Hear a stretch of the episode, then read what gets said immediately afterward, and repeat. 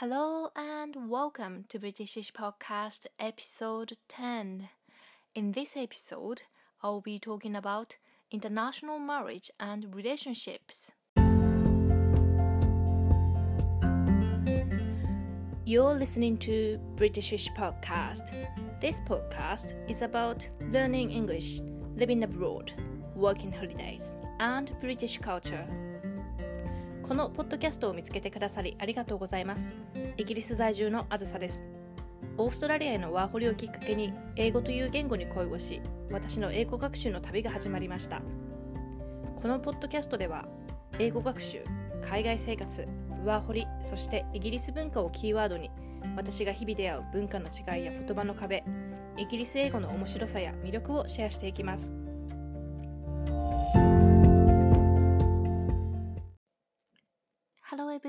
お久しぶりです、えー、3週間ぶりのエピソードになってしまいました、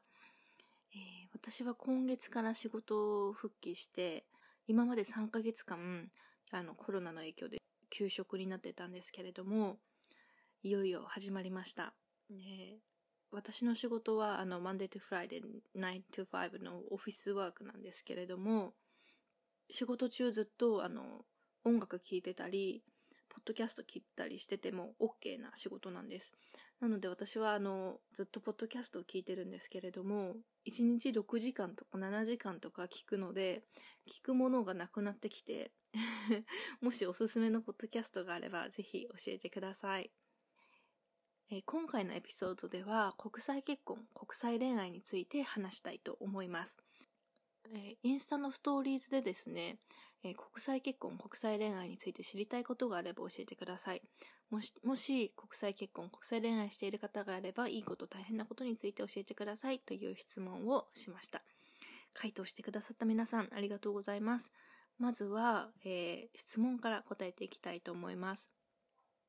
えー、結婚する前にビザの切り替えのため日本に一時帰国をする必要がありましたか？っていう質問なんですけど、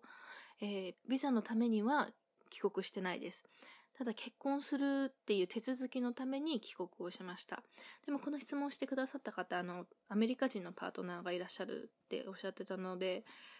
そのパートナーの、アメリカ人のパートナーの方がイギリスに住んでたら別ですけど、きっとなんかいろいろ、あの、手続きがアメリカとは違うんだろうなと思うんですが、うん、えっと、うん、答えはノーです。あの、ビザのためではなくて結婚のために一時帰国をしました。そして次が、イギリス生まれの人と結婚する手続きは大変でしたか？という質問なんですけれども、これは日本で結婚するか、イギリスで結婚するかによって手続きが全然違うと思うんですが、私の場合は日本で結婚しました。その当時、私も、あの、夫もイギリスに住んでたんですけれども、えー、その時私が持っていたビザが YMS ビザというワーホリみたいな2年間イギリスで働けるっていうビザだったんですけど、えー、イギリスで結婚することも可能だったんですけれども、イギリスで結婚するには、えー、結婚式を挙げないといけない。日本で結婚するって言ったら、結婚式もそうですけど、あの、婚姻届を書いて市役所に出すっていう、それで結婚が成り立つじゃないですか。イギリスの場合、きっとあのイギリス以外の国でもそうだと思うんですけど、あのイギリスの場合は結婚式が必須なんですね。で、その結婚式をする時点でビザの残りが6ヶ月以上ないといけないっていうルールがあるそうで、で、あのもうイギリスでこう慌てて結婚式をオーガナイズするよりも、日本に一緒に行って、私も自分の両親に合わせてっていう、あの、した方がいいかなっていうことで、私たちは、えー、日本に帰って手続きをしました。で、イギリス人と日本で結婚する方法なんですけど、イギリス人のパートナーの人が東京にあるイギリスの大使館に行って、アファメーションという、あの、結婚してませんよっていう、二重結婚じゃないですよっていう、を証明するための書類をもらう手続きが必要です。で、あとはなんかもうパスポートとか、あと出生証明書、そしてそれの日本語訳が必要でしたね。この日本語訳は自分で簡単に、あの、訳、自分でした訳で OK でした。この東京にあるエンバシーでの手続きが、予約を取らないといけないんですけど、毎日はしてなくて、週に3日かなんか2日だか、2日だったかなしか、あの、空いてないんですね。その中で時間のスロットを予約していかないといけないんですけど、あの、私の場合、実家が鹿児島だったので、日帰りで東京行きの、あの、飛行機予約して、で、もし、なんかね、あの、台風とか大雨とかなんか何でもいいんですけど、で、飛行機が飛ばないってなったら、もう次の予約は取れなくて、一本勝負だったので、結構プレッシャーでしたね。でも、うん、うまくいきました。なので日本に一時帰国、結婚するために日本に一時帰国をして、その後またイギリスに帰ってきて、ビザの切り替えをしました。えー、そして次、イギリスに住むまでに大変だったこと。これは、あの、YMS で来る時も、この結婚でのビザに切り替えた時もそうなんですけど、住むまでに大変だったことは、ビザの手続きですね。もう本当に大変だし、ストレス溜まりますね。えー、そしてその住んだ後大変だったことは家探しとか仕事探しですね。これについてはまたなんかあの別のエピソードで話せたらいいなと思ってるんですけれども、その次が、えー、イギリス人男性の特徴や恋愛の仕方聞きたいです。今イギリス人の方と付き合っていますが、日本人とかなり似ていると思う点が多いです。っていうことで、特徴は、なんか私がパッと思いつく感じは、みんなパブが好き。パブでみんなビール飲むのが好きで、あとなんかやっぱりサッカーファンが多いですよね。私の夫はサッカー好きじゃないんですけど、周りの人はみんな、職場の仲間とかはみんないつもサッカーの話してるので、うん、そうですね。サッカー好きが多いイメージ。お酒をよく飲むイメージもありますね。えー、恋愛の仕方なんですけど、これはみんな人それぞれだとは思うんですが、えー、私が思ったのは告白がないからいつ付き合こういつから付き合ってるっていうのがわからない。で、あと、あの、何人かと同じ期間にデートするのが OK なんですよね。なので、なんか、まあ、この人と頻繁にデートしてるけど、この人とも頻繁にデートしてるって、こう、お互い見極め期間みたいな感じで、あの、何人かとデートしても OK っていう、なんかこの感覚あんまり日本にない気がします。どうでしょうか？えっ、ー、と、あともう一つは、家族に会うのがカジュアルだなと思います。えー、私の個人的な経験なんですけど、えー、4、5回ぐらいデートして、まあ、ちょっと相手のことを分かるようになったかなっていう時ぐらいだったと思うんですけど、あの、うちに来るって言われて、その時夫は、あの、親と住んでたんですね。実家に住んでたんで、お父さんお母さんがいて、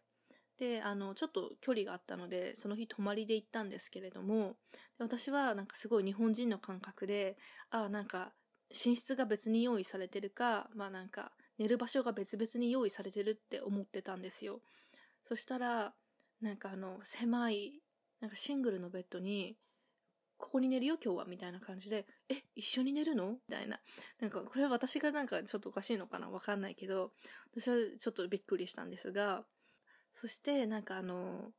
何回目かにおじいちゃんにも会ったんですね。で、おじいちゃんになんか、Who is this? みたいな、もちろん聞かれるじゃないですか。そしたら、うん、夫のお母さんが、Oh, this is Max's friend ってなんかこうちょっと間があって、フレンドって言われて、あ、そっかそっか、フレンドだよねって思って、なんか、ちょっとそれが私的には面白かったです。そうね、いつ、いつから付き合ってるのかわからないって結構多いんじゃないかなって思うんですけど、どうですかね？私たちの時は、えー、なんか、夫が私に、あの、Facebook のあの、Facebook にこう載せられるじゃないですか。あの、in a relationship かなんか married to someone みたいな。それで、夫が、あの、私にこの Facebook のところに載せていい？って聞いてきたんですね。で、それで、あ、私たち付き合ってんだってなりました。ぜひ皆さんのお話も聞きたいです。とは、日本人とかなり似ている点が多いっていうのは私も思います。似てるかなって思います。なんかあの、礼儀正しい感じとかが似てるかも。よく謝る印象ですね。うん。そして次が、実は今イギリス人の彼氏がいます。今はイギリスとの遠距離です。友達にもなかなか話せずっていうことで、友達にも話せないんですね。なん私はですね、友達には言えたんですけど、親になかなか言えなくて、うん、難しかったですね。友達に言えないのはなんでなのかな？私の夫の弟の前の彼女が日本人で、で、彼女がなんかずっとこうひた隠しにしてたお付き合いをひた隠しにしてて2年ぐらい付き合ってたんですけど友達にも誰にも教えてないし家族にも誰にも教えてないしって言ってその弟くんがですねなんか自分が恥だみたいに思われてるみたいな自分は隠されてる。なんかオフィシャルじゃないっていうことを気にしていたんですねなのでももしかしたらなんかそういうまだね、どのぐらいのお付き合いなのかわからないですけど、なんかオープンにしていってもいいんじゃないかなと思います。でもなんかそれぞれね、理由があると思うので、自分のペースで。そしてですね、次が、デートなどの約束を破ってもいいと思ってるし、私がしても OK みたい。国際カップルあるあるということで、これは約束破るってリスケジュールするってことですかね。私はこれ経験ないんですけれども、皆さんどうでしょうかなんか口約束がすごくカジュアルだなと思ったことはあります。なんかあの、先週夫の友達の家でバーベキューしてたんですけど、来週の、来週の週末は何しよう、なんか唐揚げ作ろうみたいなこと言ってて、えー、それが今週ですよね。でもなんか全然お互い連絡なく、軽い口約束で、それに対するフォローアップも何もなくて、今月何も、今週何も起こってないっていう感じで、なのでこの、なんか簡単にこう、あ来週あれしようこれしようっていう提案は、提案があって、あ、そうするのかなって思いきや、しないっていうパターンは結構ある気がします。えー、そして国際結婚のいいところ。えー、一つ目が、文化の違いを通じて強い絆ができる。なるほど。なんか、私、自分の経験ではなんか、これが文化の違いなのか、ただのこの個人個人の違いなのか、どうなんだろうわからないっていうことが多々あります。でも確かに、まあ、違いを通して強い絆ができるっていうのはそうですよね。ありますね。そしてその次が妻だからこれをしてという固定概念がなく家事もほぼ二人でしていますっていう。これはすごい思います。あのうん、日本でね、若い人が今どうなのかわかんないんですけど、なんかあの、私はすごい昔ながらのなんかトラディショナルなジャパニーズで、なんかやっぱり自分が料理しなきゃ、自分が洗濯しなきゃ、自分がお皿洗わなきゃみたいな感じが最初あったんですけど、なんとなく。でもなんかそういう概念全然なくて、あの、家事めっちゃしてくれますね。うん。なんか気を利かせるっていうことが私の夫はできないので、なんかこう言わないとできないんですけど、言ったら全然、あ、オッケーみたいな感じでこう気軽にしてくれます。うん。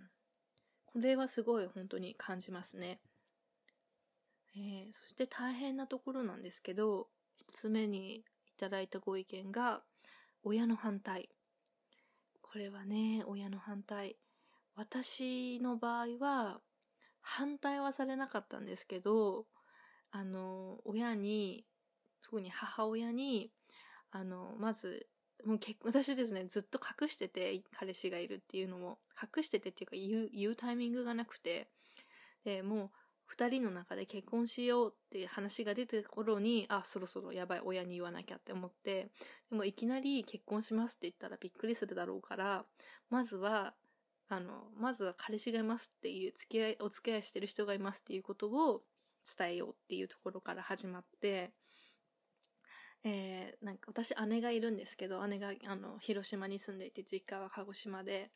で、あの、母の反応がもう読めなかったので、姉が実家に夏休みか何かで帰ってる時に、こう、タイミングを合わせて、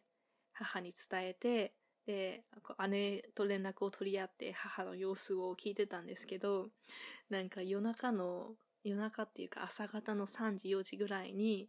階段に一人で座って泣いてたって聞いて、もう心が痛みました。なんか、その時はただ結婚するとか伝えたんじゃなくて、あの、お付き合いしてる人がいて、その人はイギリス人ですっていうことを伝えたんですけど、それだけで母は泣いてたんですよね。で、あの、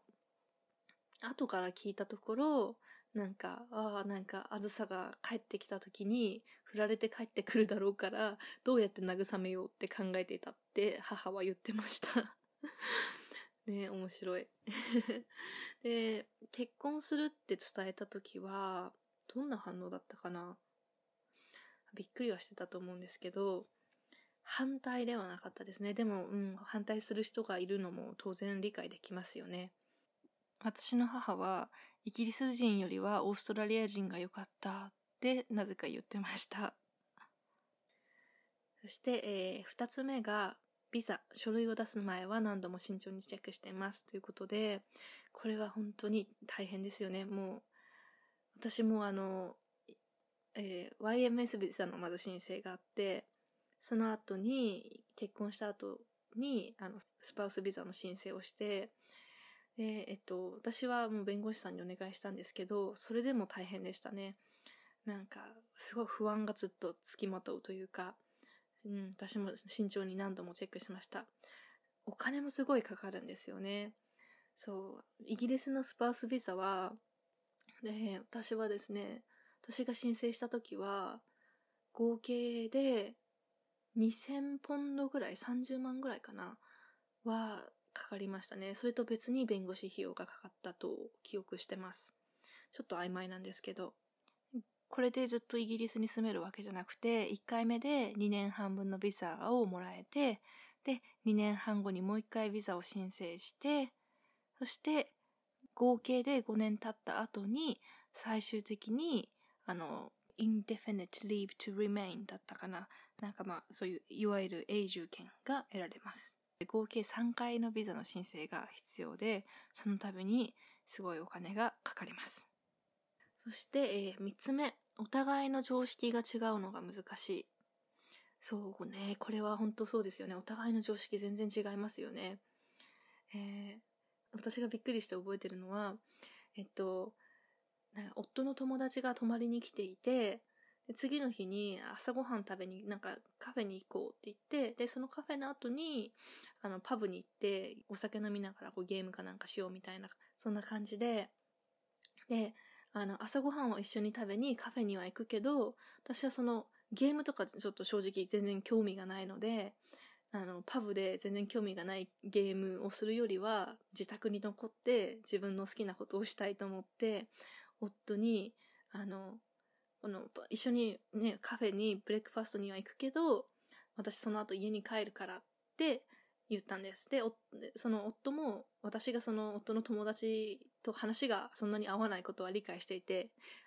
家に帰るって伝えてたんですけど、そしたらカフェから出て、さあどうするってなった時に、夫がその友達がいるみんなの前で、あずさなんで帰るの？っ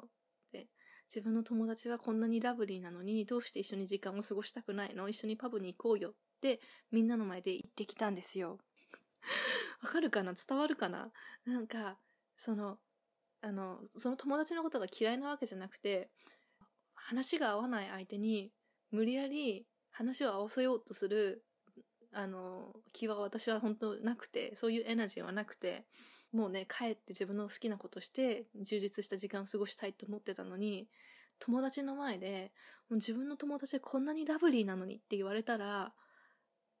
行かないって言えないじゃないですか。ね、私はすっごいそれで、あ、ほんと常識が違うなと思ったんですけど、伝わったかな？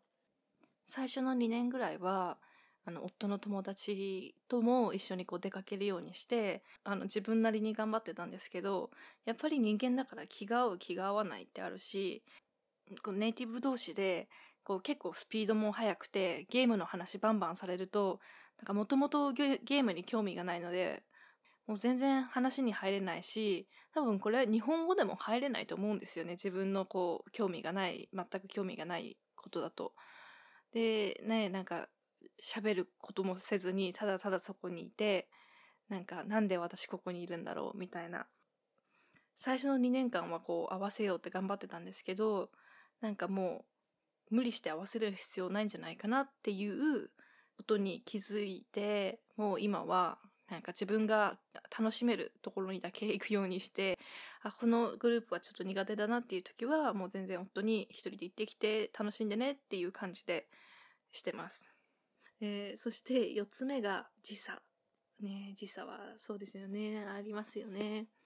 私は親と連絡する時にやっぱり時差があるので大変ですけど、これがね、あの恋愛、国際恋愛で遠距離してて時差があってってなると大変ですよね。毎日連絡取りたいし。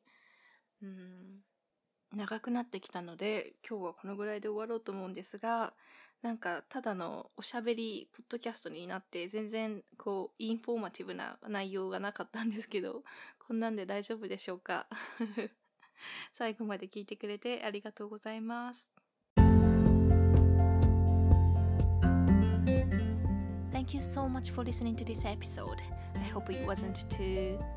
boring. I'd like to thank those who have messaged me and left me a comment on my website. It means a lot to me, so thank you. If you're happy to share your story about your international relationships, please send me a message through Instagram or comment on my website, which I will put the link in the description. I will talk to you soon. Have a lovely day. Bye for now.